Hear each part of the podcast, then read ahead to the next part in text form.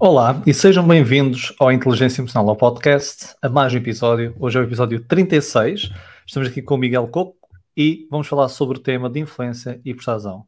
Miguel, obrigado por teres aceito o convite.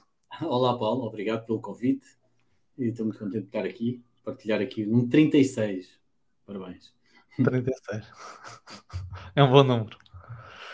Então, para quem não conhece o Miguel, vou apresentar. O Miguel é licenciado em Psicologia ele especializou-se em dependências e tirou uma pós-graduação em hipnose clínica. Uh, publicou os livros, vários livros, Emagreça com da Mente, Muda a Sua Vida com a Auto-Hipnose e Influência, Persuasão e Lucro. E hoje dedica-se fundamentalmente a estudar e a investigar, investigar estas áreas nós vamos falar, de influência e persuasão. O, o, o, Miguel é também investigador em ciências humanas e é palestrante convidado em diversos países, entre os quais Estados Unidos, Brasil, Itália, Suíça, Espanha e Inglaterra. Tenho aqui informação toda sobre o Miguel. Neste episódio, então, vamos abordar a temática da influência e persuasão no comportamento humano. Vamos a isso, Miguel? Vamos embora. Boa, vamos embora. Vamos embora, não, que acabamos de chegar. então, vamos começar aqui. Pergunta que eu faço sempre aos meus convidados este é um episódio sobre inteligência emocional. A inteligência emocional, então, eh, incide sobre as emoções, como tu sabes muito bem. Então, Miguel, para ti, e esta é uma, uma questão da tua resposta pessoal, logicamente podes agregar o teu conhecimento profissional aqui, mas para ti, Miguel, qual é a importância das emoções na nossa vida? A primeira resposta que me vem logo à cabeça é toda. É? Porque nós, na realidade, somos um ser não é, emocional. Nós, as emoções, desde que nascemos, não é, nós, eh, mais do que a parte mental, nós somos uh, influenciados e somos. Uh, há uma força dentro de nós não é, que é gerada por estas emoções. E depois é aquilo que nós fazemos, os comportamentos que temos com as emoções que temos. Infelizmente, uh, algo que é tão importante é, e que nós não damos muita atenção, ou pelo menos não damos atenção às crianças, não é? Esta coisa das emoções, o nome das emoções, o elaborar as emoções, até porque culturalmente, não é? Uh, principalmente os homens, os homens não, não têm que ser duros, não, não ter emoções. E o facto é que muitas vezes está muita coisa reprimida, é que depois, quando sai, sai em, em poder enorme, não é? E às vezes num poder eh, destrutivo não só da pessoa, mas dos outros. É? A importância das emoções é realmente é, é, enorme. A nível pessoal, eu tive que gerir as minhas emoções, é? tive que aprender a gerir as, as, minhas emoções, tive que aprender a identificar as minhas emoções no meu trajeto de vida, um, em várias alturas, em vários pontos da minha vida, eu tive que aprender o que é, que é isto das emoções. E foi essencial para eu fazer uma mudança radical na minha vida à volta dos 24 anos. Ótimo. É, e, e, olha, concordo absoluto contigo. É, é, mesmo, às vezes é aquela resposta que é tudo, não é? Ou seja, por onde é que é de começar? E tocaste aquele ponto de, de reprimir emoções, uh, fizeste-me lembrar aquela frase de Freud, que ele dizia que as emoções enterradas nunca ficam enterradas. Elas saem depois e de piores formas, não é? Exatamente. Exatamente. Então é mesmo como dizes. É verdade, ou seja, não é por nós considerarmos por exemplo, culturalmente, não é para eu considerar que o homem não deve sentir emoções ou sinais de fraqueza que nós, para já que não é sinal de fraqueza, esse é o primeiro ponto, mas tirando esse ponto, que nós conseguimos deixar de sentir emoções, não é? É como aquela ideia organizacional muitas vezes de deixar os, os teus problemas em casa, não é? Uh, isso é fácil falar, é mais difícil estancar. Por isso, ok, gostei. Uh, partilho a tua opinião sobre as emoções. Agora vamos tocar no tema uh, que tu és especialista e que eu trago aqui, para tu falares connosco, a partilhar aqui alguns aspectos, mas vamos começar pelo princípio, que é o que é que é influência e persuasão, ou seja, como é que tu defines quer um conceito e quer outro, e se existe ou não diferença entre estes dois conceitos e se existe, qual é a diferença? Olha, primeiro começava por esta coisa de especialista, não é? O que é que faz a pessoa ser especialista? Às vezes faz, ou pelo menos a mim, não é? De ser especialista em influência e persuasão, para mim, primeira coisa faz de mim um aluno nesta área, não é? Um aprendiz a feiticeiro, um aprendiz a feiticeiro. Porque à medida que vamos nos especializando numa área, começamos a perceber que pouco sabemos dela. É? Começam a ouvir mais inseguranças e às vezes mais contradições. Um, e eu gosto de dizer isto porquê? porque eu às vezes estou a dizer coisas e passado dois meses vão-me contradizer. Então vocês tenham atenção que quando estão a ouvir isso, pode ser que eu tenha mudado de ideia. Isso é ótimo, quer dizer que aprendes com a nova informação que sai, isso é ótimo. E principalmente pela ligação das outras temáticas, não é? Quando aprendemos, ainda agora, não é? Eu tive na tua certificação e muito do que eu aprendi ali fez que eu não é, fizesse aqui uma renovação em algumas ideias que eu tinha, porque tinha mais, tenho mais informação agora. Mas para ir direto à tua pergunta, ou dirigir-me à resposta, um, eu tinha dificuldade. É? Quando eu comecei, porque eu não comecei na influência e na persuasão, não é? eu comecei, uh, comecei até antes, de, antes da, da psicologia, uh, trabalhava na, na parte de, dos restaurantes e na parte de gestão hoteleira, foi a primeira, a primeira formação que eu fiz. Mas depois, na psicologia, quando comecei a fazer hipnose, e eu falava em hipnose, e as pessoas assustavam-se e achavam que estava em controle. E eu, mais tarde, dediquei mais à auto-hipnose, porque eu acho que as pessoas, ao conhecerem-se elas próprias, ao mergulharem dentro delas, e aqui as emoções têm um impacto brutal, elas podem se conhecer melhor, podem ter essas ferramentas. Mas como queria também me direcionar-me para as empresas, com quem eu já tinha trabalhado antes, e com as pessoas, uh, falava em hipnose conversacional e as pessoas ainda continuavam um bocadinho assustadas, não? Influenciava já. Não? E então, Influenciavas negativamente. É, porque as pessoas têm um preconceito, não é? E eu também tinha. Eu lembro-me logo, tu dizes hipnose, agora conhecendo o teu trabalho, por exemplo, uma das pessoas que eu acompanho, eu hipnose faz-me logo lembrar aqueles filmes em que vamos ao palco e depois metem um pêndulo à frente e depois imitamos uma galinha, não é? Depois acordamos é. e não sabemos o que é que fizemos. Exatamente. É, é isso que as pessoas pensam. E, e com a influência e com a persuasão, também acontecia um bocadinho isto, que é um bocadinho, que é, é. eu dizia influência, saía-me assim, influência. Você quer ser mais. Quando eu dizia persuasão, eu próprio, é? e eu que estava a estudar isto, eu próprio sentia-me. As pessoas acham que eu estou a enganá-las, estou a tentar manipulá-las. Porque a okay, sim, sim, persuasão ainda tinha uma componente em mim. Já não estou a falar em vocês. em mim que já estava a estudar este tema, não é? Em mim, porquê? Porque desde muito pequeno persuadir alguém era enrolar alguém, enganar alguém e ficar a ganhar. Concordo. É?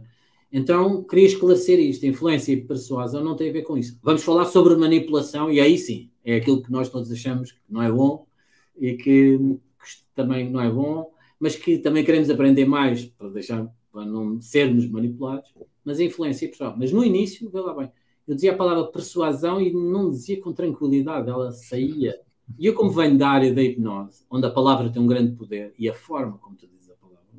uma coisa é eu dizer persuasão hoje e na altura era persuasão, quase tinha medo.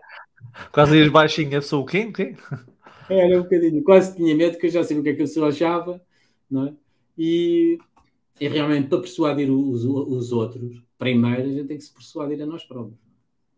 E aí, um dos livros que eu escrevi foi Muda a sua vida com auto-hipnose, que é antes de eu hipnotizar alguém, tem que me hipnotizar a mim. Se eu, se eu, se eu aquilo que eu digo a mim próprio eu não consigo fazer, quanto mais eu ia dizer aos outros para eles fazerem. Sem dúvida. Então, isso é a primeira coisa. Agora, influência e persuasão. Também não é? Uh, confrontei-me com várias definições e pensei, pá, tenho que arranjar aqui uma, uma definição que seja fácil das pessoas perceberem e de identificarem na vida delas porque não há nada melhor quando nós. Ah, ok, já percebi. Isso é aquela pessoa, não é? Aquela pessoa na minha vida foi uma pessoa que me influenciou, até eu já percebi. É isso que é influência. Ah, então estou à vontade. Ah, isso que é persuasão. Ah, então estou tranquilo. Às vezes arranjar sinónimos para estas coisas, porque Porque as palavras têm um poder muito grande. E atrás das palavras lá vêm as emoções, não é? E atrás das emoções depois vem aquela, é? aquela falta de gestão destas emoções que às vezes bloqueia muito. Então, influência, costumo dizer, influência é quem eu sou. Ora, o que é que isso quer dizer? Quer dizer que se eu quiser ser mais influente, não é? que, se eu quiser que as pessoas sintam-se influenciadas por mim, eu tenho um bom remédio. É trabalhar em mim.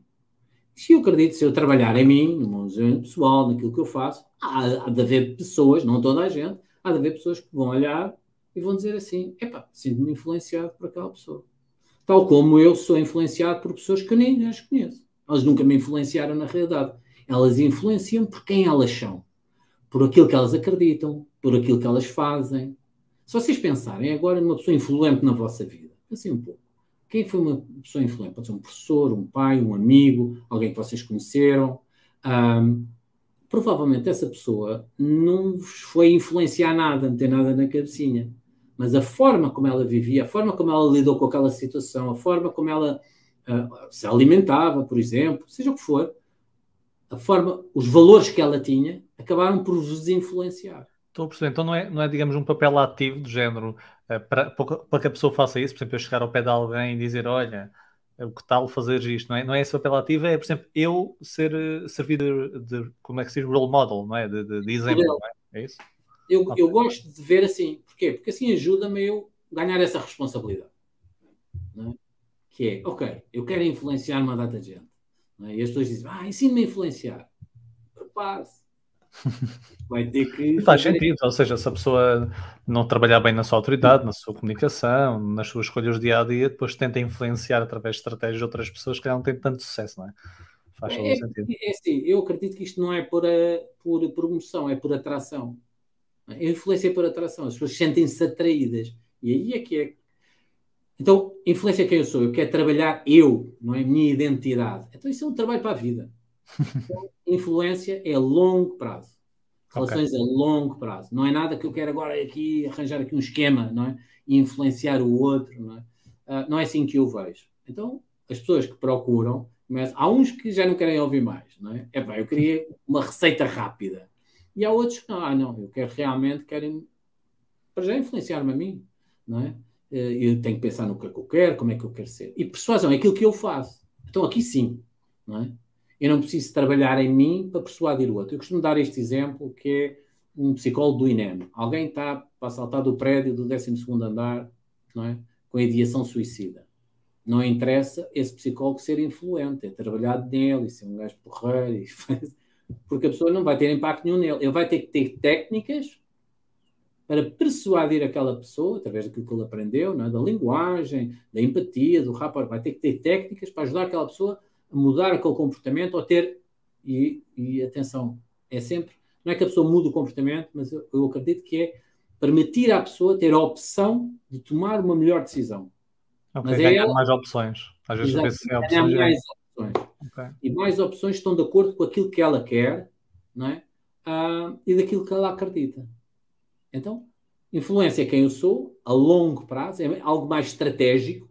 Persuasão é aquilo que eu faço, é uma coisa mais técnica. Ah, sim, eu posso vos ensinar técnicas persuasivas que vocês agarram, saem daqui e já estão. E uma delas tu ensinaste lá no, na certificação de, de, de inteligência emocional, é? quando falaste sobre a linguagem não verbal, as microexpressões e o sorriso. O sorriso, não é? nós sorrimos por tem um impacto logo, não é?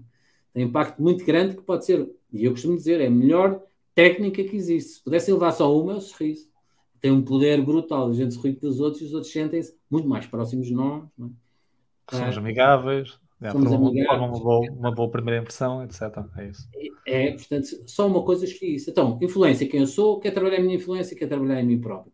No meu desenvolvimento pessoal, quer trabalhar as minhas emoções, quer saber okay. gerir mais as minhas emoções. E aí os outros vão dizer assim, pá, o, o Paulo influencia-me, porque pá, eu gosto da forma como ele, como ele lida com a. E eu tive esse feedback lá no, no, com colegas minhas lá na certificação, não é? Eu gosto da forma como ele está sempre, nunca diz que não às pessoas, ele lida bem com a pessoa, mas depois leva a coisa para o, para o caminho dele, não é? Na realidade, as pessoas sentem-se influenciadas e não é nada que a pessoa está a pressionar. Persuasão já é algo que pode ser mais científico, e há vários estudos, ainda há bocadinho falaste, não é? O Robert Cialdini costuma falar muito, não é? O pai, o pai, o pai da, da persuasão, onde coisas específicas para fazer. Nós podemos treinar. Okay? É, está aqui esta técnica, vamos treinar esta técnica. Boa, depois é... vou-te fazer uma pergunta sobre isso aqui mais, mais à frente. Para, para mim é ótimo, acho que entendemos que a influência então é mesmo em nós, faz todo o sentido, é a longo prazo, e por isso é mais direcionado, é? é comportamental, como disseste. É, Boa, gostei, gostei. gostei, gostei da definição. Olha, uh, Miguel, gostas de montanhas russas ou não? Já gostei mais. Já gostaste mais? Agora enjoo muito. Pronto, olha, então não sabia, mas tenho, tenho que convidar aqui para a nossa montanha russa emocional, onde trago sempre os nossos convidados. mas podes ficar no teu lugar. Uh, vamos aqui saltar entre emoções ehm, e vou-te colocando questões dentro, digamos, da esfera, vamos dizer assim, desta emoção. É uma brincadeira que fazemos aqui no podcast. E vamos começar por uma emoção que é a emoção do medo, ok? Um, ehm, e vou tocar num ponto que estavas a falar há pouco. Então, quando se fala neste conceito, quando eu falo, e tu, tu partilhaste quando falas também neste conceito, uh, de influência, de persuasão, tudo o que seja, digamos, se calhar, fazer com que outras as pessoas possam ter um comportamento supostamente que não é uh, pensado uh, totalmente para elas próprias. Mas isso podemos depois discutir mais à frente. Mas quando se fala neste conceito, algumas pessoas reagem negativamente, não é? Então, e vão buscar o conceito de manipulação. Aliás, uma das definições de inteligência emocional, que é Daniel Goleman, ele diz que é a capacidade de nós reconhecermos, entendermos e gerirmos as nossas emoções, bem como reconhecer, entender e influenciar as emoções de outras pessoas. Eu, quando dou este, este, este, esta definição, eu já de antemão, com base na minha experiência e informações, digo logo: atenção, influenciar aqui não é manipular, e depois dou lá, tento dar a minha definição daquilo que eu acho que é. Então, posto isso, parece que existe este medo que o nosso comportamento possa não ser, digamos, conduzido totalmente por nós. Parece que nós temos medo, daí estar no medo, de sermos manipulados pelas outras pessoas. Um, então, diz-nos lá o que é que tu achas sobre isto? O que é que achas sobre a manipulação? O, o, porquê é que achas, ou seja, aqui uma reflexão, porquê é que achas que as pessoas parecem terem medo que alguém possa de alguma forma fazer, fazer algo com que elas tenham um comportamento que possa não ser o delas? Partilha-nos lá aqui a tua visão sobre isto. Um, estou aqui a pensar para onde é que é de começar. De uma coisa ou de outra, ou seja, ou a tua visão sobre manipulação, ou porque é que parece que as pessoas têm este medo? Quando falo de manipulação, quando estão a falar de manipulação, e eu acho que o medo é normal, porque, porque as pessoas nós queremos estar em controle. E tudo aquilo que é desconhecido nós não controlamos. E aí começamos a ter medo que é para. Epá, espera aí. Quando é explicado e nós compreendemos, deixamos de ter medo. Por exemplo, ainda pegando na. Já vou à manipulação, mas ainda pegando na persuasão, quando eu digo, o que é que é persuasão? Persuasão é aconselhar, educar, orientar. Ah, isso eu quero. Eu quero orientar os meus filhos. Mas antes eu não queria persuadir os meus filhos. Então vamos arranjar sinónimos, não é? Ajudar. Às vezes persuadir é quem de nós não gostaria de altura, alguma altura da nossa vida que alguém tivesse persuadido mais para nós começarmos a fazer exercício. Ou, por exemplo, eu costumo dar o exemplo, os médicos tivessem persuadido mais aquele, aquele doente a ter acabado e continuado com a medicação, ou ter feito as análises que vão para lá, dizem que vão fazer as análises, nunca mais fazem, né? ter algumas técnicas de persuasão. Quando essa pessoa está a persuadir ou a manipular, ela está a fazer a mesma coisa, só que tem dois resultados. É que num é uma relação ganha-ganha e no outro é uma relação ganha-perde. E aí é que traz o medo, que é eu estou a ver que está ali a acontecer alguma coisa, mas a pessoa, o manipulador, normalmente tem a agenda escondida. E quando nós abrimos o jogo, não é? E muitas vezes, ou nas empresas, ou seja onde for, não é? eu abro o jogo e digo assim: eu estou aqui para vender qualquer coisa. Pois tudo vem a seguir, eles já sabem que eu estou a persuadir e não estou a manipular. Não é? Eu só não digo nada, estou ali meio escondido, não há ali qualquer coisa, estou aqui a falar contigo porque na realidade tu tens uma amiga que é prima, não é? E às vezes acontece muito esta coisa dos, das connections e as manipulações, que é há ali qualquer coisa que está escondida. Então é um jogo que não é equivalente, não, é, não está equiparado, não, é? então, não, está, não, não está numa balança. E é uma pessoa que está a ganhar e outra que está a perder. E acredita quem é que vai perder. Acredito. Então, eu olha, eu, gostei, eu, eu tenho uma dúvida também pessoalmente que é, eu quando definia e uh, manipulação, tento explicar, fazia um pouco essa diferença que estavas a dizer, ou seja, influenciar é esse ganho-ganho, ou seja, é como um professor influenciar um aluno, quer que o aluno estude mais e o aluno também ganha com isso, então desenvolve as notas.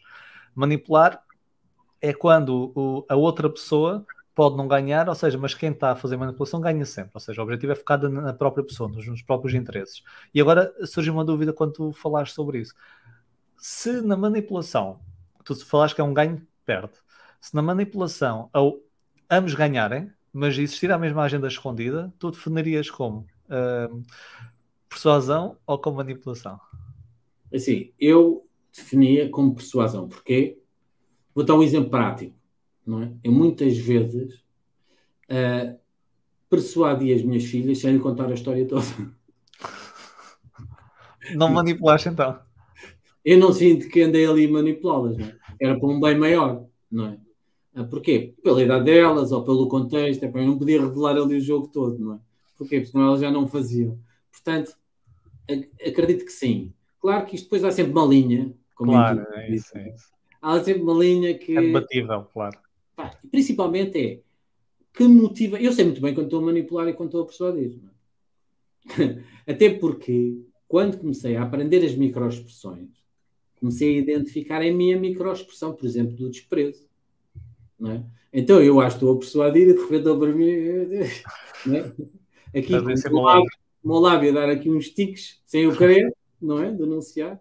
Então, por isso é que eu digo, influência é muito importante, é aprender como é que este, não é? Por exemplo, com as microexpressões. Não é aprender como é que, não é saber como é que o outro está. A grande aprendizagem é aprender como é que o meu corpo está a rir. Eu estou a dizer uma coisa, mas na realidade há outra que está a acontecer em mim, não é? que não está coerente. Nós não somos coerentes com nós próprios. Tendemos a ser mais coerentes, ter mais informação para podermos ser mais. Mas, ah, portanto, eu digo sim, e às vezes já dei por mim, achar que estava persuadido, na realidade estava manipulado. É? Ótimo, e gostei dessa, dessa também, também gosto dessa de jogar, digamos, pelo seguro e é verdade, ou seja, não há definição A ou B fechada, isto não é um construto, não é uma ciência exata, não é uma ciência social, e, e, gosto disso, ou seja, tu podes definir assim, mas ao mesmo tempo é a linha, como tu dizes, podemos estar aqui a debater, mas concordo em pleno com a tua definição. Ótimo, também já fiquei pessoalmente mais esclarecido. E então, olha, vamos agora pegar nessa parte de, de nós temos que sentir controle sobre aquilo que, fazemos e as decisões que nós tomamos. Um, nós temos esta crença ilusória que nós somos responsáveis pelos nossos comportamentos e resultados.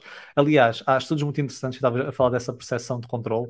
Nós, mesmo que seja uma percepção de controle ilusório, nós tentamos agarrar a tudo o que possamos controlar, mesmo que seja algo nada controlável.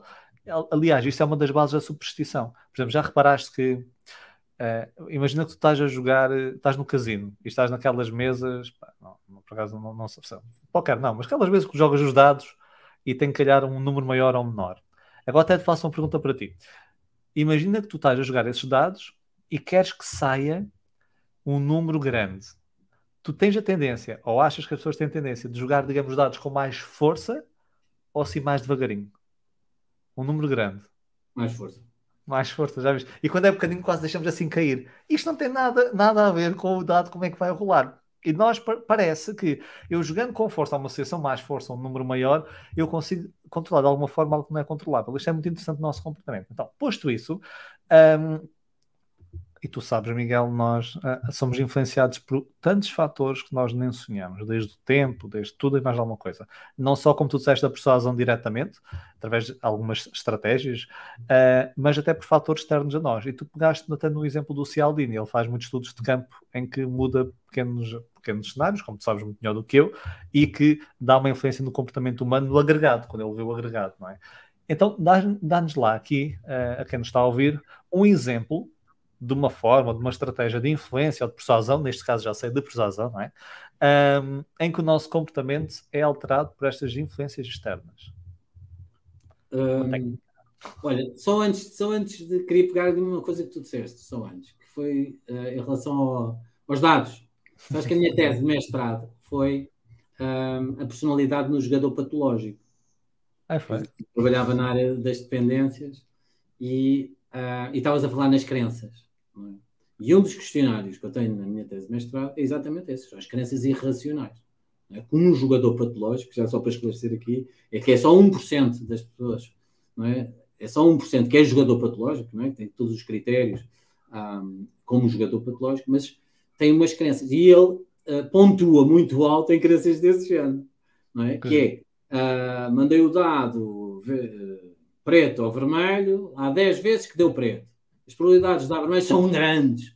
Não são nada, são iguais. É, é? Mas, mas é, é difícil, é difícil, porque é como, tu, é como tu disseste, as pessoas querem controlo, mas na realidade nós não queremos controle, nós queremos ter a percepção de controle. É? E isso, por um lado, é bom. Quando eu entendi que eu quero é ter a percepção de controle, eu também, não é? vou utilizar a palavra manipular só, no bom sentido, não é? Eu também manipulei às vezes o meu pensamento de forma a estar mais tranquilo.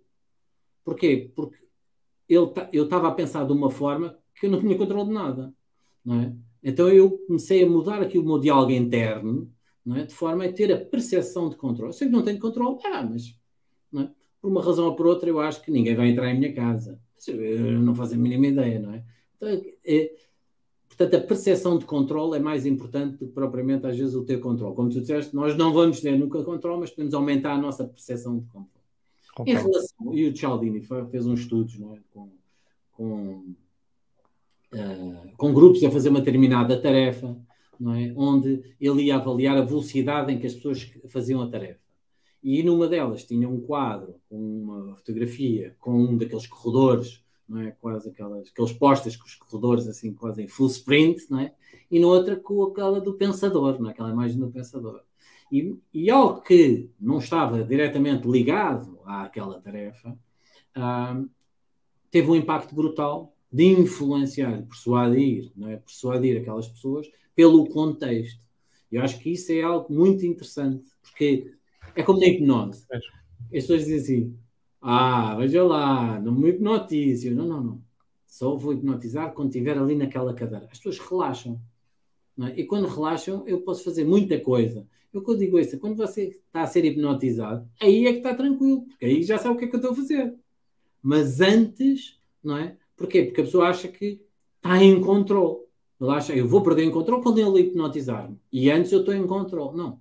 Nós estamos em controle relativo, não é? E muitos destes estímulos, e quando nós vamos a ver, por exemplo, no marketing e nos estudos, não é? Do consumidor, é? Isto é estudado brutalmente para ir conduzindo, não é? A gente sabe, claro. nos mercados, ir conduzindo as pessoas e nós hum, caímos que nem uns patinhos. É caímos é uns patinhos. E eu continuo a cair, por exemplo, em alguns princípios. Um deles dos princípios do Robert Cialdini é a escassez. É? Quando vou comprar qualquer coisa, só um, só um. Eu vou comprar, eu já sei que aquilo é escassez, mas é aquilo é emocional. Foi uma das coisas que eu aprendi também contigo. É bem aquela emoção e eu não sei lidar com ela e, a, e a forma como é ter aquele comportamento.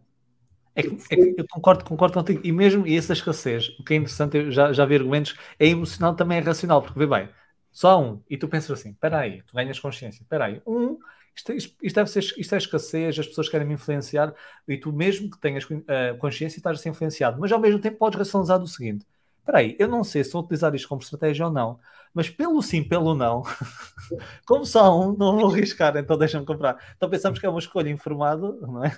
Mas é. no fim de contas já há aqui uma dupla influência. Eu vejo acontecer. Eu vejo a escassez acontecer e o cartão assim da minha mão e eu estou a ver a coisa acontecer. Porque é o que eles chamam o, o FMO, não é? O Fear of Missing Out. Não é tanto eu ficar com aquele livro, mas é assim, o que é que me acontece se eu perder aquela oportunidade? Não, é? Não, é? não vou entrar dentro daquele grupo. Isso tudo pode ser gerido uh, e pode ser manipulado no aspecto de estar a manipular e as pessoas não sabem bem o que é que está a acontecer, ou pode ser utilizado numa estratégia de persuasão onde as pessoas tomaram a iniciativa de, de entrar dentro daquela jornada, não é? E nós estamos a ajudar a pessoa a avançar, a dar mais o passo para a frente para atingir aquilo que ela realmente quer, porque ela tem muitas resistências, ela vai ter muitas objeções, porque porque ela vai querer continuar a estar no sítio que é mais confortável, que não é o sítio onde ela quer estar. Concordo. Ótimo. Passaste aqui no medo. Uh, vou tirar aqui do, do medo, porque o medo é uma emoção que é útil, mas vamos aqui aquecer um pouco mais e vamos ir para a raiva. Uh, raiva, aqui uma emoção mais quente. Um, e Neste podcast, o que eu peço sempre aos meus convidados é partilhar sempre o, o seu expertise, não é? o, seu, o seu conhecimento profissional e pessoal e também dar-nos aqui, digamos, pistas, uh, insights, estratégias para os nossos ouvintes possam, digamos, utilizar no seu dia a dia. Ganhar aqui competências também. Isto é, é quase é informativo e é formativo. Posto isso, uh, a raiva, não é? É uma emoção que está presente no nosso dia a dia, pronto, seja na forma de irritação, uma fúria, pronto, a família da raiva. Tanto pode ser discussões em casa, que nós todos temos, mais ou menos, injustiças que nós percepcionamos na rua, no local de trabalho. Então, todos nós sentimos esta raiva. Como é que nós, então, podemos influenciar, e agora aqui até influenciar, cada vez agora que falar, eu gostei da tua metáfora, já tenho na minha cabeça o que é que é influenciar. Como é que nós então podemos influenciar outras pessoas para lidar melhor com a raiva? Primeiro, eu acho que nas emoções existe, existe logo um, algo que vem antes, não é? Que é a pessoa identificar. Eu acho que, que a raiva. Eu vou falar para mim. É? Eu já tive momentos de raiva, é? Que eu só. Eu, eu, era fácil de eu identificar, porque eu já estava, já tinha passado todos os limites, é? já estava a explodir Sim, todos viam, não é? Já era ah, claríssimo. Já cheirava, já cheirava queimado, não é? ah, portanto, esta coisa de eu identificar foi uma das coisas que eu tenho aprendido contigo, não é? Esta começar a ver as coisas lá ao fundo, é? começar a ver a onda a crescer. É? Isso é muito importante, identificar a raiva. Há muita raiva, muita raiva que as pessoas têm. Eu trabalhei vários, vários anos em, em centros de tratamento de dependências, não é? Onde havia muita raiva acumulada, é? onde as pessoas tinham uma grande raiva e que explodia, não é? Uh, sempre, dava sempre a geneira, é? porque as pessoas perdiam a razão, porque não sabiam controlar, ela vinha, ela, uma das coisas é que as pessoas não queriam sentir a raiva, então andavam quase sempre, é como um cavalo, andavam sempre a, a puxar os, é? os tribos, porque estavam a aguentar, a aguentar, a aguentar, a aguentar. Portanto, uma das coisas que eu acho que é importante é nós não só identificarmos, começarmos a perceber, identificar. É? Um, mais há uns anos atrás eu trabalhava muito também nessa, nessa área, na área de consultório, com a hipnose, com a auto-hipnose, e começar a, a, criar um termómetro. É? Uhum. Pode ser o termómetro da raiva interior, é? onde eu, quando eu estou bem, não é? se vocês quiserem praticar agora, não é? estão aí tranquilos, provavelmente. Uh, alguns de vocês, se calhar, estão a sentir um bocadinho mais raiva disto ou daquilo, que normal, dependendo da hora que nos ouvem ou da situação em que estão mas começar a identificar onde é que eu estou na minha raiva. Imaginem, de 0 a 10, 10, explosão, estou no 4. Ok, como é que eu posso subir essa raiva para o 5? É? O, que é que, o que é que as pessoas normalmente me respondem? então, estou no 4, se eu começar a pensar, ah, então, se eu começar a pensar, já começa, já começa a ajuda a trazer aqui outra emoção, não é? E quando nós explicamos às pessoas para aumentar a raiva, é relativamente fácil o exercício. E tudo cresce 10. É? E depois começar a diminuir e andar aqui nesta brincadeira. É? é? como no, eu, eu costumo dizer, é como no, nos incêndios. É? Há os, os, testes de incêndios, não é? os fire drills, onde dizem, ok, agora vamos todos ali para o, centro, para o ponto de encontro. Agora do ponto de encontro vamos todos descer as. É para descer. Parece assim, às vezes um bocadinho, parece crianças da escola. Não? É só, mas estava a mandar um e-mail a dizer, não, mas nós temos que praticar quando não estamos em pânico, porque quando entramos em pânico, nós desligamos aqui os fusíveis todos e a resposta é automática e há pessoas que saltam pela janela. Não é? E nós vemos isso do pânico. Por exemplo, crianças têm medo de cães. De repente vem um cão e fogem e são atropeladas. Não é? Ainda foi pior o atropelo do que propriamente o cão que provavelmente se calhar não mordia. Então, quando nós estamos nessa emoção, estamos nesse estado, que é um estado muito, não é? E nós podemos identificar de luta, fuga, não é? De luta e fuga, nós não temos controle muitos de nós não temos controle. E tentar controlar nessa altura é, é boa sorte. Não é? Costumo dizer, há muitas técnicas, há, mas são preparação, há um treino que nós precisamos de fazer. Infelizmente não fizemos como crianças, não é? fizemos outro género de treinos, mas não fizemos este, esta gestão. É? Ah, por exemplo, eu lembro-me que eu lembro-me quando as minhas filhas eram mais novas, houve a situação da média. Não é? ah. E eu fazia simulacros. Não é? Eu fazia simulacros com a minha filha, saía da escola e eu agarrava e dizia, vem comigo, vem comigo, vem comigo, é? vem comigo. E, e, elas ficavam assim, porque elas ficavam em pânico, e a pessoa, uma criança assim em pânico, entra num carro. Alguém que tem mais autoridade, alguém que é mais velho, elas entram. E eu dizia, não é? Vocês têm que dizer que não. Não, vou chamar o meu pai. É? E as minhas filhas, eu agarrava no braço delas, puxava e elas, vou chamar o meu pai. Para elas treinarem esta situação, que se por acaso acontecesse, não era uma Claro que elas iam ficar assustadas, claro que eu nunca desejei que isso acontecesse, mas elas estavam. É como, não é como no futebol. As pessoas, quando vão marcar o penalti, já treinaram 50 mil penaltis. É pena nós não fazermos esse treino. Não é? Nas emoções também pode ser um. Claro que às vezes não temos a situação ideal para trabalhar todas estas emoções.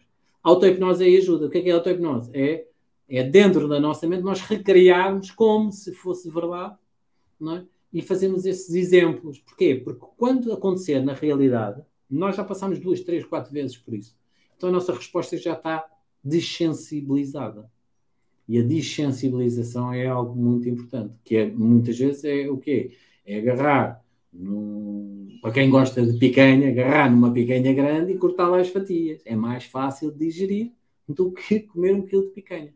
Agarrar nestas situações, nestas emoções e começar a fatiá-las e sentir que eu consigo ultrapassar, eu consigo até sentir raiva e não ter que atuar automaticamente e também ter um plano. Quando eu sinto raiva, eu sei o que é que vou fazer. Não é? Ah, agarra em mim e vou correr, agarra em mim e vou fazer isto. Não é? E não deixar para que na altura depois eu logo vejo. Eu vou confiar na minha intuição. Eu, eu gosto muito de intuição e confio na minha, minha intuição. Mas é importante que haja um treino prévio antes disso. Concordo 100%. Aliás, é, e a investigação mostra isso quando, quando nós estamos uh, com uma emoção elevada, não é? ficamos, digamos, sequestrados, os nossos, nossos recursos cognitivos estão mais em baixo, então nós naquele momento não conseguimos ter margem cognitiva para elaborar muita coisa. Então, mas nós conseguimos correr o que eles chamam de scripts. E os scripts é, se tiveres ordens rápidas, instruções rápidas, então é como tu dizes, isso treina-se. Então, naquele momento, de repente, eu vou executar aquilo que sei, um script, uma coisa rápida. E se calhar o rápido, como deste o exemplo da criança, o medo seria a resposta de, de fuga e nem vê onde é que vai. Mas se calhar pode ter outro script. E esse script pode ser, sei lá, vamos pôr qualquer coisa diferente, depende do contexto, mas é como tu fizeste, ou como fizeste com o teu filho, não é? O script é quando alguém me agarra, gritar, vou chamar o meu pai e tentar fugir. Pronto. É, porque na altura eu dizia isto e dizia, mesmo que seja, eu digo, ah, eu sou teu amigo, eu sou amigo do teu pai, sou amigo do teu pai. Tu dizes, eu não quero saber. Eu não quero saber. E mesmo que estejas errada, eu estou à vontade com isso. É isso, ou seja, aí o pai, o pai não é isso mesmo. Se estiveres errado, está errado. Pá, porque até pode ser um amigo meu que é Joala e ela foge dele, sei lá, qualquer coisa. Eu estou à vontade com isso. Eu prefiro que tu, te, que tu erres, não é? Porque aquilo, epá, a minha filha estava muito próximo da idade da média, então aquilo foi um grande impacto para toda a gente. Então, para quem tinha raparigas loiras, quase, aquilo era, foi complicado, não é? Para mim. Um, e, e, na altura estava muito a abordar estes temas também, não é? Um, e ter a sorte de poder abordar estes temas, depois ajuda-nos muito na nossa vida, não é? Que a vida sempre... É, Esse é, é o objetivo. Vamos fazendo coisas que não nos lembra, não, não lembra o careca. É? Porque na vida normal nós não nos lembramos destas coisas. Olha, agora uh, adorei desta aqui excelente estratégia, a parte do termómetro, identificar as nossas emoções, ter esses planos para, para nós executarmos e simular esses planos. Concordo 100%. Deste-nos aqui inputs que eu achei valiosos. E agora vou-te pedir outro input. Vou tirar da raiva e vamos para a tristeza, que é uma emoção mais fria. Um, da mesma forma que nós sentimos raiva, irritação, também sentimos tristeza, não é?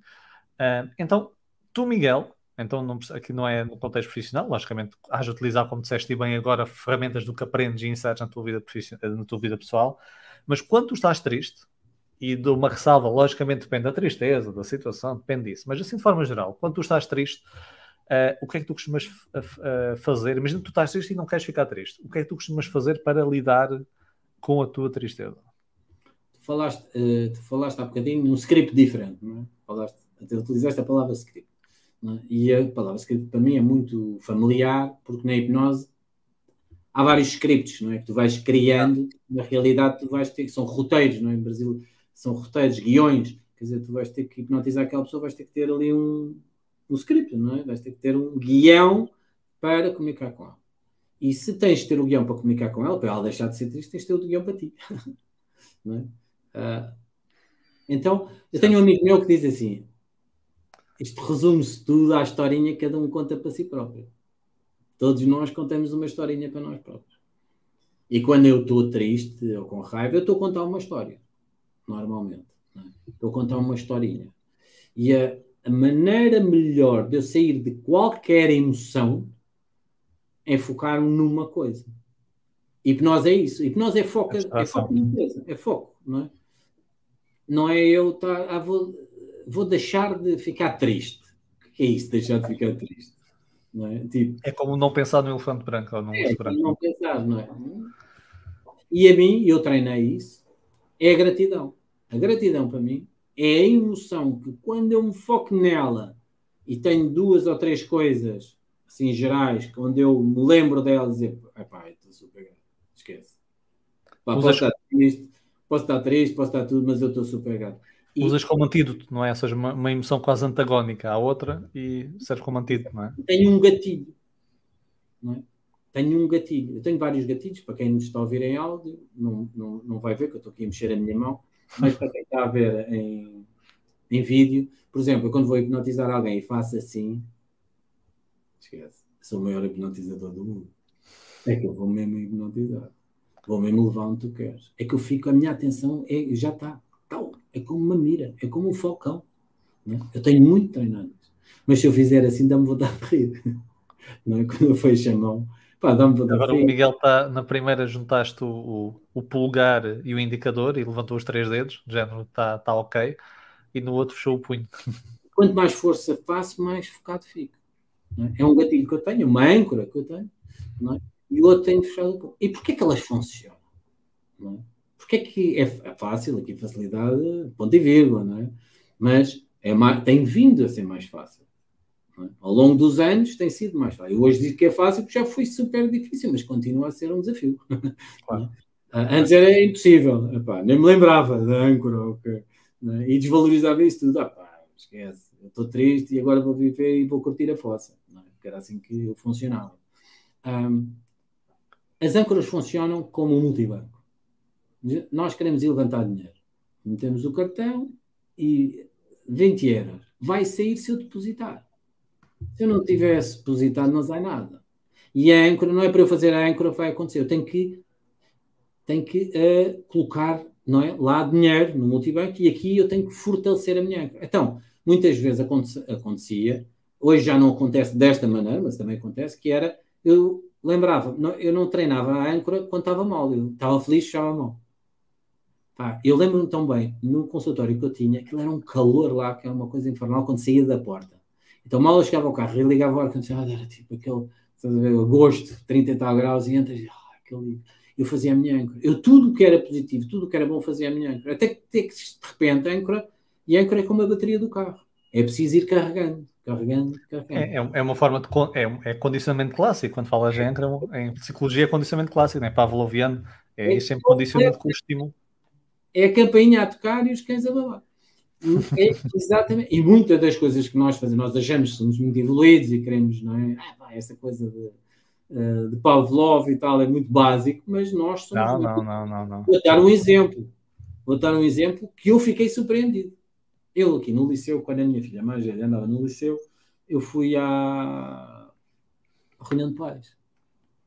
Estava na reunião de pai, era o único pai lá, os restos eram tudo mães, não é? De não sei quantos alunos, já sempre pouquinhos. E estamos lá, a diretora de turma está a falar, pá, de repente toca o sino. Bem, eu levantei o rabo da cadeira, porque eu quando andava no liceu, eu queria era saltar ali de fora. E eu de repente, até, e, e como as cadeiras, pá, aquilo não, já não estou habituado, bati na cadeira, fiz assim um barulho, tudo a olhar para mim. E eu pensei, é incrível Está aí gravado ainda. Eu não estava à espera, não é? E aquilo estava gravado, que eu já estava, na altura até, já sabia quando é que o sino ia tocar, não é? Mas naquela altura, a reação, como é que é possível, não é? Estava lá.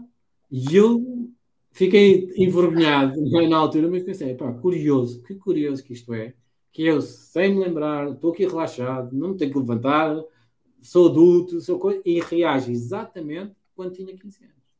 É isso, é. Mas condicionamentos é assim. Pois pode, se uma coisa bem gravada, pode passar anos e anos e está lá, ainda aquilo. Gostei. Deixa aqui uma boa técnica que é de injetar aqui, digamos, uma emoção contrária, neste caso da gratidão é que tu fazes, utilizar aqui âncoras. Ótimo. Muito bem, Miguel. Estás aqui a dar bons inputs aqui aos nossos ouvintes. Por isso, mereces ir para a alegria. Vamos te tirar aqui da tristeza. Tu falaste em gratidão, alegria. Vamos subir aqui na montanha russa, aqui quase a tocar ali o, o sol. Mas o sol não fica muito quente, mas na subida da montanha russa e uh, dentro da alegria. Uma questão para ti que é quais são as vantagens? Já falaste aqui de algumas, é? mas quais para ti, assim por alto, é, é quase o elevator pitch, não é? ou seja, tens ali um minuto quase para fazer o pitch. Uh, se eu fosse uma empresa e tu uh, queres abordar para, digamos, abordar temáticas de influência por persuasão, como é que tu dirias que seriam as grandes vantagens uh, de trabalhar a nossa influência persuasão? A grande vantagem, seja numa empresa, seja pessoal, é tornar a nossa vida muito mais fácil. Gastar mais energia e ter mais resultados. Aquela história gastar mais energia e ter gastar mais menos energia, ah.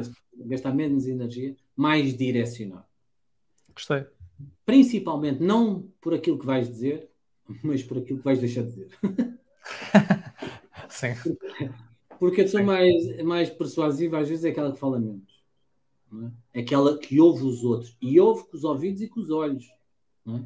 Porquê? Porque quando ela vai falar, eu costumo dizer, é? 70% é ouvir. Ouvir, ouvir, ouvir. E principalmente estar presente nos sítios.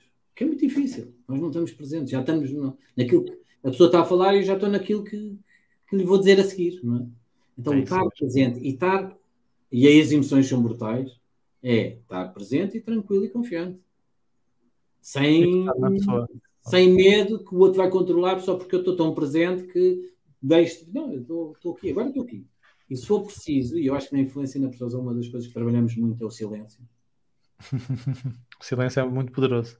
Porque a pausa é poderosíssima. É? Na hipnose eu, eu aprendi isso logo de início, não é? Uma coisa é eu dizer assim, você vai conseguir. Outra coisa é você vai conseguir.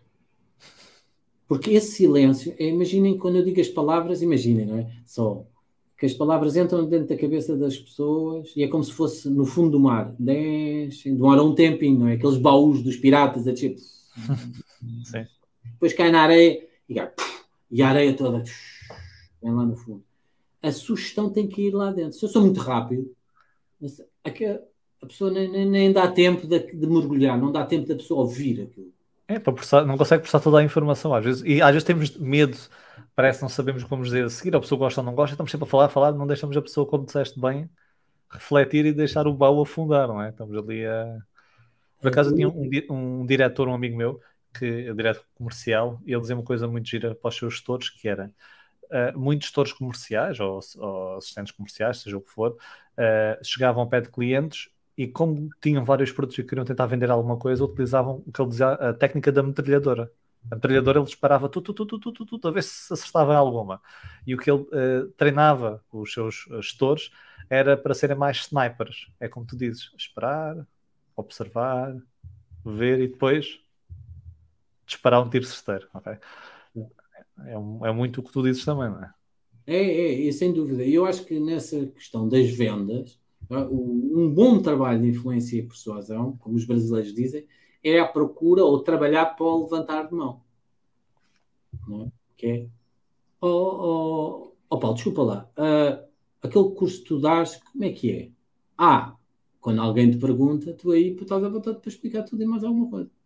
Tu, tu estás a impingir a coisa. Então, persuadir, influenciar, ter tudo trabalhado de forma que as pessoas que sentem que têm aquela motivação, que têm aquela necessidade, não é? Porque é uma relação ganha-ganha, é uma relação da pessoa poder comprar alguma coisa e sentir-se bem no fim, sentir-se tão bem que vai começar a dizer toda a gente, começa a ser um embaixador da tua marca, porquê? Porque uh, atingiu todas as suas necessidades é? e expectativas, trabalhar essas expectativas. E ter levantado a mão, ter pessoas a perguntar. Quando a pessoa pergunta, então tu estás a ter uma conversa com ela, não estás a persuadi-la. É? é ela que te pergunta e fazer esse. Já influenciaste, não é? Já influenciaste. Então, então pelo que eu vejo, tu trabalhando a tua influência nem precisas persuadir. Exato. E muitas vezes é. Uh, eu, eu uma vez ouvi alguém dizer isto, não sei quem foi, que muito esquecido. Uh, marketing, e eu gostei. Claro que marketing tem outras definições, mas para mim, naquele dia calhou bem porque era o que eu precisava de ouvir. Marketing é eliminar. Para eliminar pessoas. Há mais. É? E quando tu tens muita gente e estás a falar e não, não, não tens que andar a persuadir ninguém, tens é que eliminar. Ah, ué, nem quer ouvir falar. Há uns que vão dizer, esquece, isto não é para mim. Eles vão ficar com um grupinho de pessoas que está ali porque E está ali por sentir que aquilo é bom para elas. Então tu vais ajudar eles a crescer, a dar os passos em frente. Para que é que é bom influência e persuasão na, no, nos, nas empresas? Eu digo para simplificar a vida, porque antes dos clientes, vai simplificar a vida dos gestores com as suas próprias equipas, influenciar uns aos outros e auto-persuasão, que é eu dizer uma coisa e fazer. Para mim é muito difícil. Não sei como é para vocês, mas para mim é difícil. É preciso trabalho. E, e o que é que te atraiu aqui nesta, nesta área de trabalho? Tu começaste na, na parte hoteleira, como disseste. Eu até quando dei a introdução não falei dessa parte, estava aqui, mas também sabia, sei desse background, né, nós conhecemos. Um, depois entraste na parte da psicologia na parte das dependências, uh, foste para a hipnose, foste para a auto-hipnose, foste para a influência persuasão. Eu já percebi também que tem um pouco a ver com o significado que as pessoas atribuíam, digamos, às palavras, mas o que é que te atraiu então nesta área de influência e persuasão? Porque é que, digamos, agora estás dedicado a estudar e a formar pessoas nesta área? Muito porque a minha passagem pela área clínica, não é? Uh, foi uma passagem muito interessante, muito satisfatória, é? de grande envolvência, numa altura da minha vida, que foi muito importante. Depois senti que estava numa altura que decidia mudar. Decidi, eh, decidi também focar-me noutros grupos de pessoas.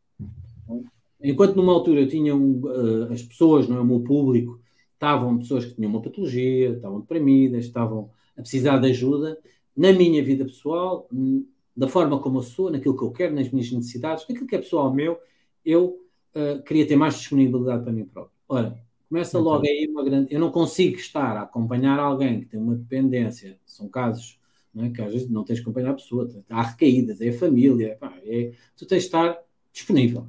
É? E eu comecei a não estar disponível, então não foi compatível, não, é? não era coerente porque eu não conseguia servir as pessoas da forma como eu acho que elas devem, devem ser servidas. É? Ah, tanto que hoje, às vezes, faço assim um, um, pontualmente alguma coisa, mas sempre numa equipa multidisciplinar onde eu entro um bocado com, não é, com princípio, meio e fim. É? Depois, quando fui tirar a psicologia, ouvi dizer que Freud tinha deixado a psicanálise e tinha. Ah, a psicanálise a hipnose e tinha criado a psicanálise e eu fiquei com o pulgar atrás da orelha porque eu sempre achei ótimo manipular os outros. Eu tinha sempre aquela fantasia, não é? Como é que eu vou fazer com que os outros façam aquilo que eu quero? É? E, e, muitas pessoas também partilham, têm vergonha de dizer, mas também partilham. Claro. É, comecei a perceber que afinal a coisa não era bem assim. E na realidade eu comecei a perceber que a área que me interessava é a área da comunicação.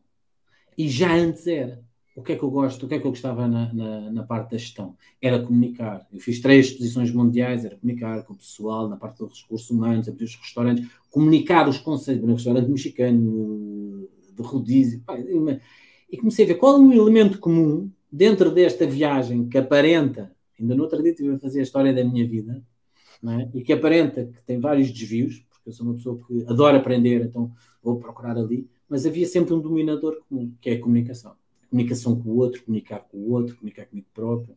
E, e, e ao longo de, de, deste, da minha trajetória, uh, isso está sempre presente. É? Quando eu quis voltar para as empresas, porque as pessoas que me procuram para. Uh, as, as, as, pessoas são sempre as mesmas. Não é? Eu, quando estou mais, estou mais deprimido, vou procurar um psicólogo, mas eu também vou procurar alguém que me ajude na inteligência emocional ou num curso de coaching, por exemplo. Né? Sou a mesma pessoa. Mas quando eu vou para um curso de coaching, eu estou num mindset diferente quando eu vou para o psicólogo. Ou estou num mindset diferente quando eu vou para as Bahamas, é? de rabo virado. e então eu queria, estava à procura também, pela minha própria energia, para poder render mais, estar num ambiente onde as pessoas também estão, elas com um mindset diferente. Para estarmos mais em sintonia.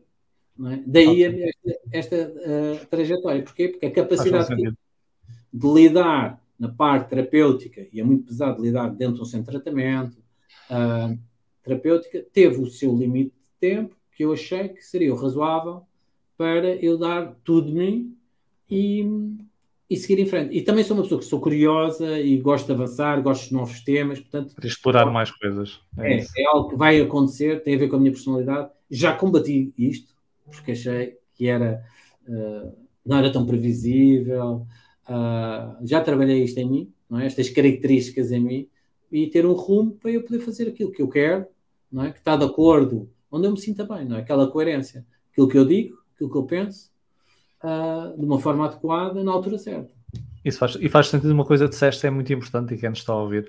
Às vezes, quando nós olhamos para a nossa vida e parece como disseste, uh, e até podemos ser criticados por isso, parece nós temos de ter uma direção ao fazer quase sempre o mesmo, ou guiar-nos por algum caminho continuado, e tu disseste um ponto que era parecido, estavas sempre aqui aos saltos, ou seja, a restauração, psicologia, a parte das dependências, influência e persuasão, a hipnose, mas no fim de contas, tu olhas para isso, ou seja, de forma mais concreta, a cada um dos pontos, parece que andas aos saltos, mas só, se subires o nível de abstração, e até falámos nos níveis de abstração até na, na certificação, o nível de abstração, tu vês cá esse denominador comum, que é a comunicação.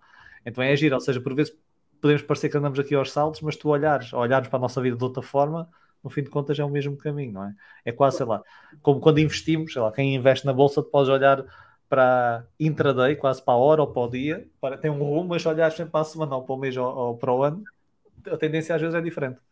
Exatamente. E em, o outro dominador comum tem a ver com viagem. Eu morei uh, em vários, em cinco países diferentes e continuo a viajar e a dar formação. Porque eu quero fazer isto, mas quero fazer em sítios diferentes, não é? Quero satisfazer várias das minhas necessidades, não é? Porque eu preciso, não é? De conhecer pessoas novas, de se comunicar, de começar do zero. Eu adoro, por exemplo, e tu sabes, eu agora comecei a treinar, não é? Uma das coisas boas é que eu começo do zero. Eu sou o menos, pá, sou o badocha que, de todos os que vão correr, nadar e andar de bicicleta, eu sou o que sei menos. E para, mim, para mim isso é uma delícia. Porquê? Porque me dá aquela sensação de, de ser um aluno, de aprender, de conhecer coisas é, novas. É ah, de, completamente fora da minha zona, não é? Porque chega um ponto que dentro da nossa zona, por isso é que há bocadinho dizia, não é quando dizeste especialista, a pessoa começa a se especializar e depois às vezes começa a dominar, não quer dizer que domine aquilo tudo, mas depois começa a dominar de tal forma que a maior parte das pessoas sabe menos daquilo do que tu. É?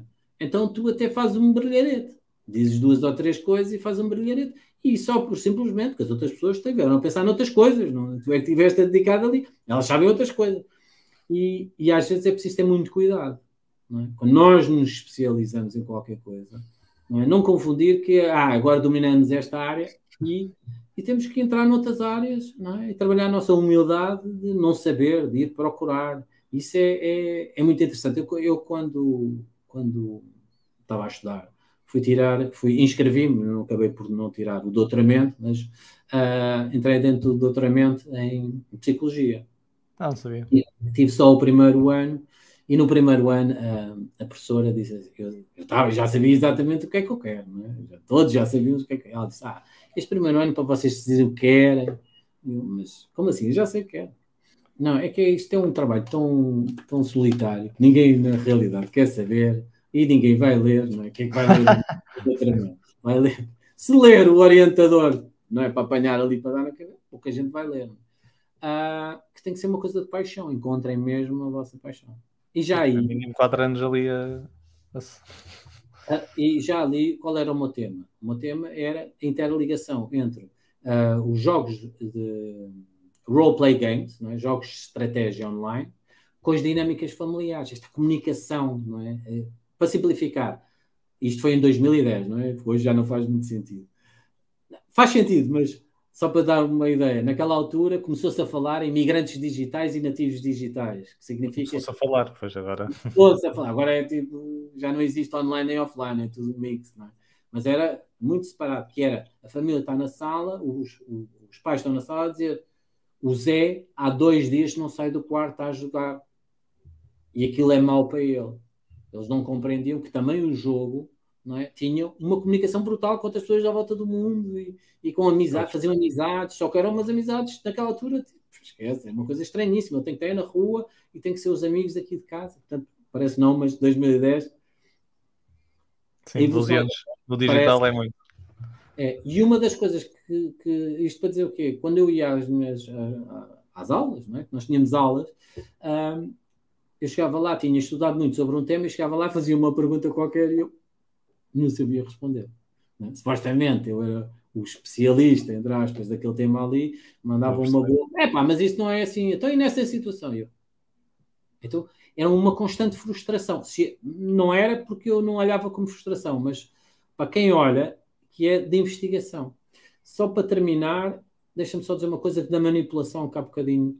A palavra manipulação é uma palavra muito querida para mim. No aspecto, ou num contexto diferente, quando nós falamos em ciência. O que é que é a ciência? É manipular variáveis, manipular dados. Não é? Sim, é sim. É, é o contexto muda isso, na ciência é diferente, correto? É, é completamente diferente. Eu vou colocando ali, vou manipulando, vou juntando isto com aquilo e com outro, com outro. E então é o que eu costumo dizer: a manipulação é algo que pode ser visto também como algo muito positivo, independentemente também do contexto onde nós estamos a falar.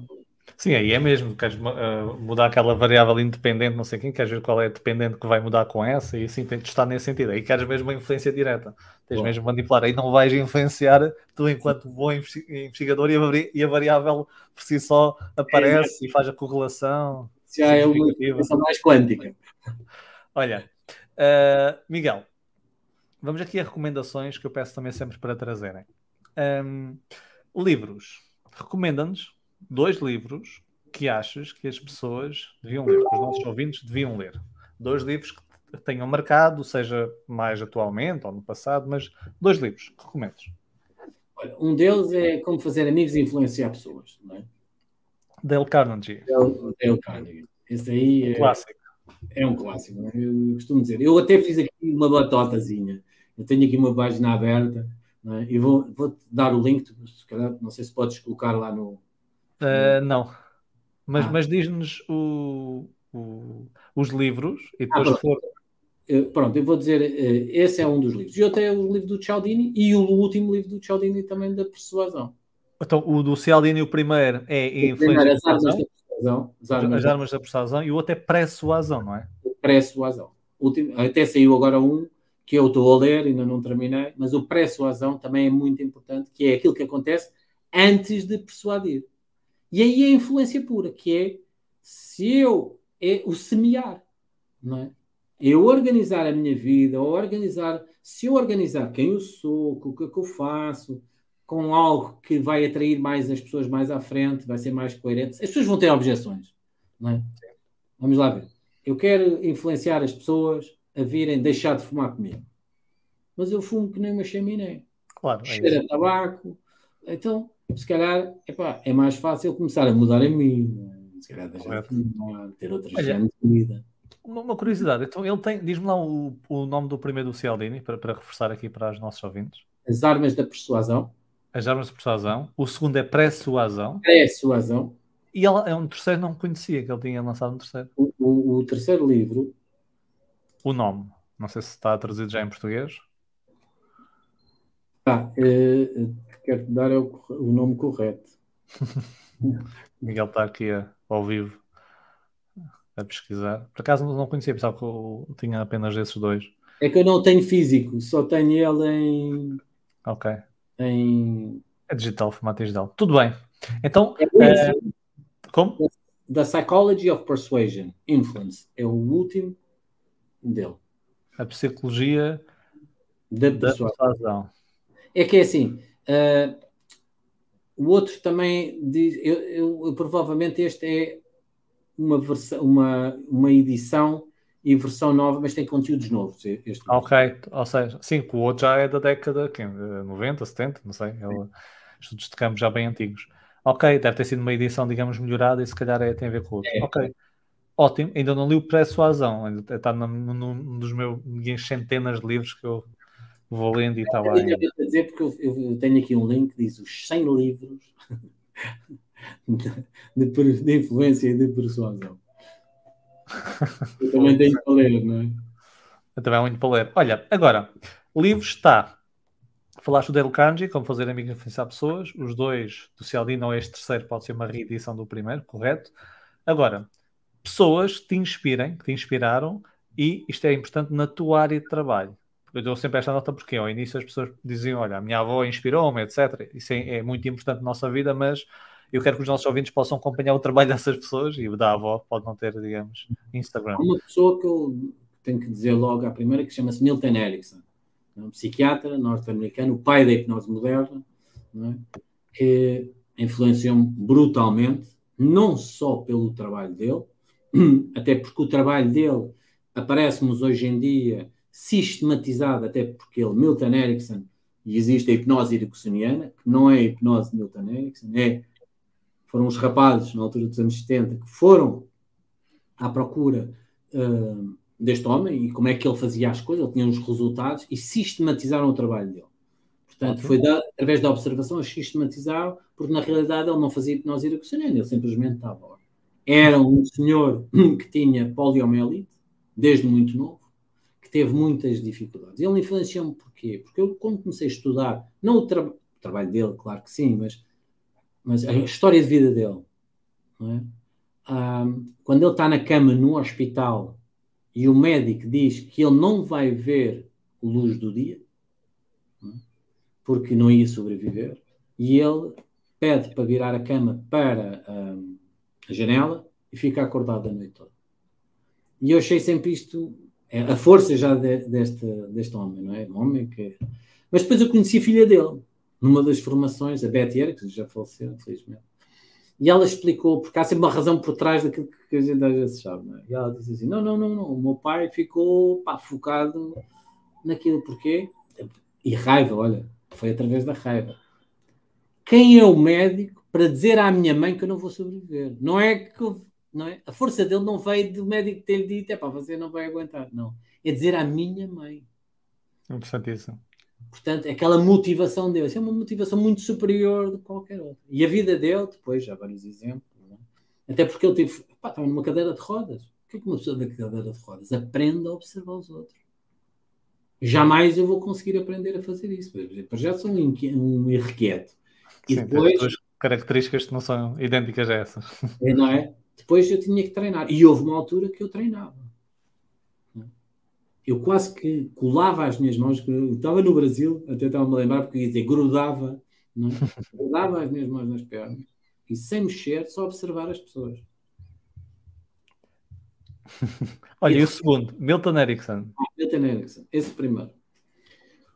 O segundo, hum, tem tantas pessoas, tinha aqui um. O segundo, e este tem mais a ver com a pessoa, uh, é o Joseph Campbell, que escreveu O Herói das Mil Faces um, e que não criou, mas sistematizou, de certa forma, a viagem do herói. É? E todos nós fazemos uma viagem. E todos vocês estão a ouvir, estão dentro da viagem do vosso herói. E viagem do herói tem vários, vários, vários, um, vários passos. É? O primeiro é a vida do cotidiano. Nós todos estamos lá na nossa vidinha, não é? Uh, é muito curioso que o Joseph Campbell, um, aliás, George Lucas, ao fazer o Star Wars, falou com, com, o Joseph Campbell. Todo o Star Wars é viagem do herói ali, passo a passo. É? E para aqueles que viram Star Wars, a Guerra das Estrelas, sabem que o Luke vivia lá na vida dele, não é? ninguém o chateava, a vida cotidiana, até que há uma chamada para a aventura. Todos nós já tivemos essa chamada. Ou para tirar um curso, ou para fazer uma mudança, e depois o que é que acontece? A recusa. Não, é? não quer, não quer avançar. É? Mas de certa forma aquilo é tão grande que eu vou ter que mudar, eu vou ter que viajar, eu vou ter que ir para outro país, eu vou ter que lutar. E à medida que eu continuo essa viagem, vou encontrar um mentor. É?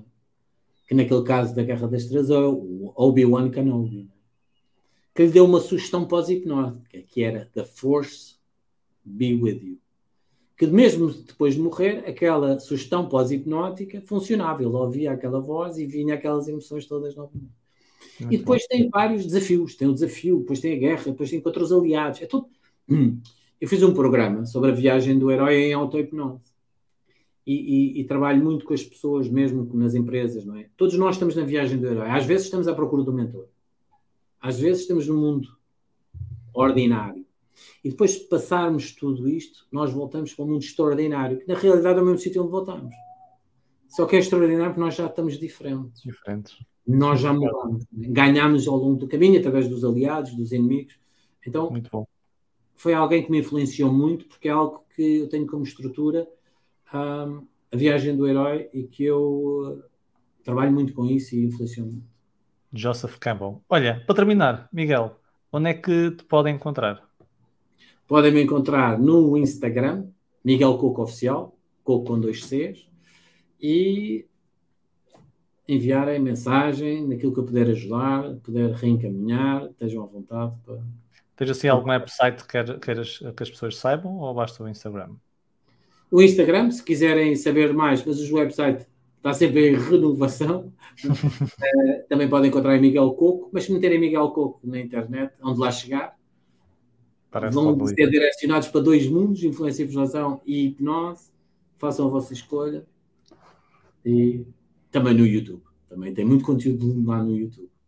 Ótimo. Miguel Coco. Pesquisar no YouTube, Google.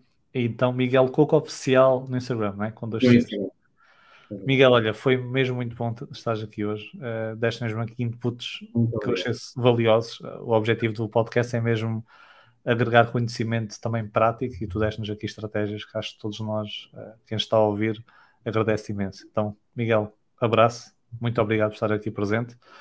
Um, queres dizer alguma coisa antes de despedir? Agradecer pelo convite, agradecer a todos que estiveram a ouvir e lembrem-se, transformem a vossa vida mais uh, facilitem a vossa vida, não é? E principalmente fazendo mais pausas e pensando sobre os vossos pensamentos, não é? O meta-pensamento. Pensem naquilo que andam a pensar, sintam aquilo que andam a sentir, não é? Tentem elevar-se um bocadinho e olhar para baixo e ver o que, é o que é que anda realmente aqui a, o que é que eu ando realmente aqui a fazer de que, de que forma é que isto está a ter os resultados que eu quero. Naquilo que tem resultados bons, 5 estrelas, continuo.